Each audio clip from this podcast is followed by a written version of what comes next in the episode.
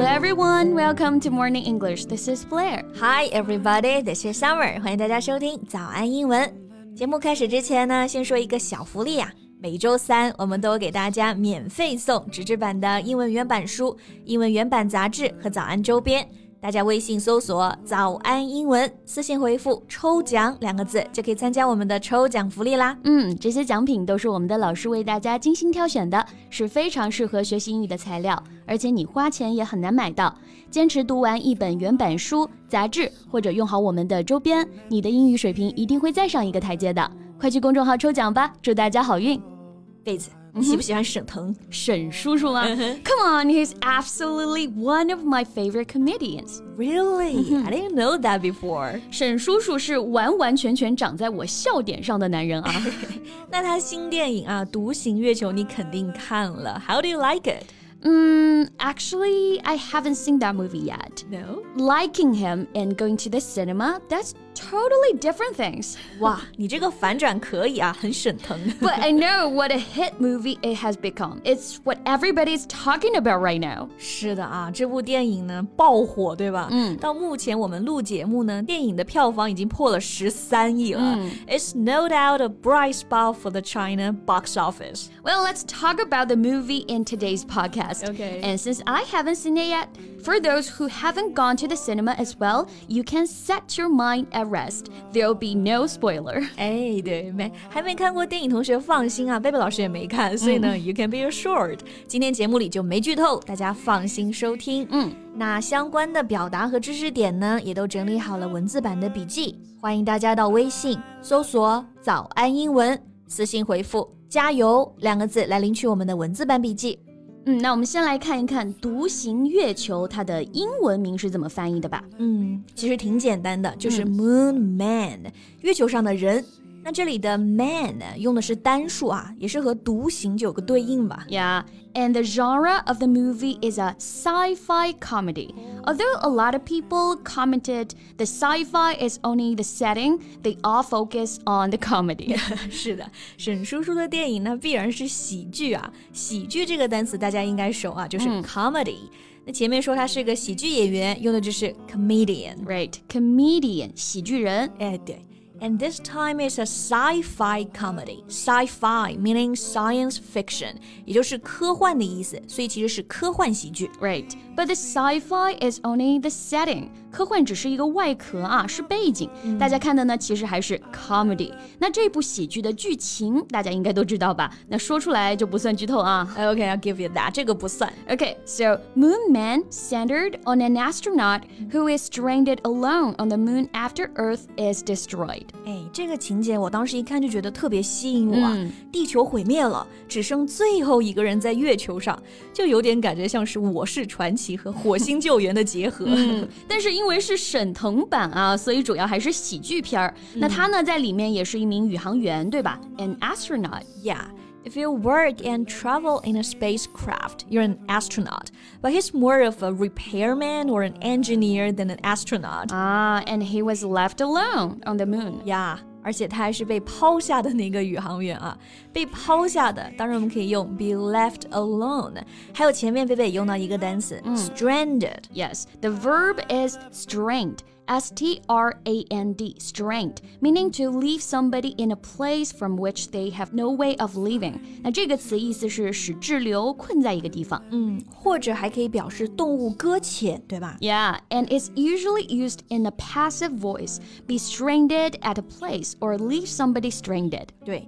像前几天广州暴雨，我们有个好朋友，对吗？要飞去广州的飞机飞不了了，嗯，被困在了机场。The heavy rain left her stranded at the airport. Or we can say she was stranded alone at the airport. Right. 所以沈叔叔一个人被困到了月球上，就是 he's stranded alone on the moon and finds himself the last human in the universe. 嗯。 那关于剧情啊，我能聊的也就到这儿了。OK，那还有可以聊的就是神马组合了。啊、对，The famous green couple is finally back。沈腾、马丽终于又合作了啊，妥妥的荧幕情侣啊。嗯，那这个表达就直接用 screen couple 就 OK 了。Everyone is looking forward to their cooperation. Yeah, they truly have that chemistry on screen. 那除了这对荧幕情侣的化学反应啊，我其实还挺期待电影里的配乐的。You mean the music? Yeah, especially the song "Fly Me to the Moon." 我知道这首歌也出现在了电影里面啊，而且是对历史的致敬。 What does that mean? The song is closely associated with Apollo mission. It was played on Apollo 11 before the first landing on the moon. 哇，这个好浪漫哎！嗯，就是人类在首次登月的时候就在放这首歌，对吧、嗯、？Fly me to the moon。是的，所以《独行月球》里面呢也用到了这首歌啊。Mm That's a tribute to the history. Yeah. 不过正好讲到歌啊，我也想再来打一首歌，嗯、就是一开始我们讲电影的名字是 Moon Man，对吧？嗯，我就想起 Rick and Morty 这个动画片里呢，也有一首我特别喜欢的歌，歌名是 Goodbye Moon Man，再见啊月上人，也特别好听。那喜欢听歌的朋友啊，可以去搜搜这两首歌来听一下，一首是 Fly Me to the Moon，一首是 Goodbye Moon Man。OK。那我们刚刚聊了电影音乐，嗯、我觉得我们还可以来学几个跟沈腾相关的英语表达。跟沈腾相关的英文表达是什么意思？就是如何来表示搞笑和幽默。Different ways of saying you're so funny。这个可以啊。哎，那口语当中说，哎，你好搞笑，很常见的就是 you're so funny 呀。Yeah. 这个 funny 在口语中其实比 humorous 用的更多，对吧？更简单，嗯、然后就是更搞笑。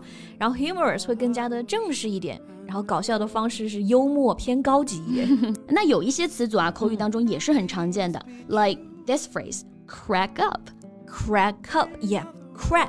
它的拼写是 C R A C K，词组的意思就是让一个人发笑，而且通常是很难停下来的那种啊。嗯、Cause somebody to begin laughing suddenly and in a way that's difficult to control。对，比如说那天我们俩看到一个特别搞笑的猫猫的视频啊，When we saw that video, we both cracked up。就是那个猫猫像是重启了一样，要总是跳上车那个视频，但跳不上去。 Yeah, exactly. Right, that video really cracked us up.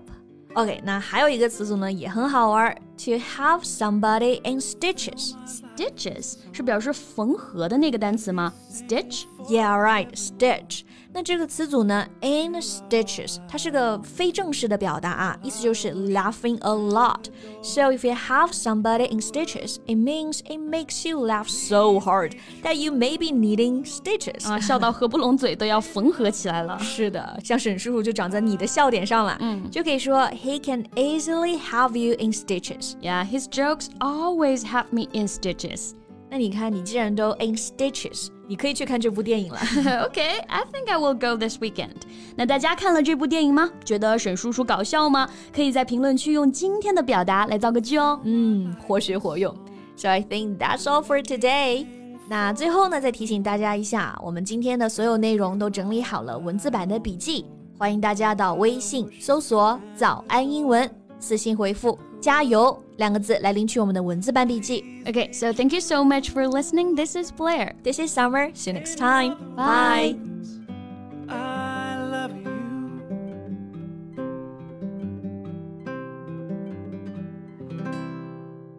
This podcast is from Morning English. 学口语就来早安英文。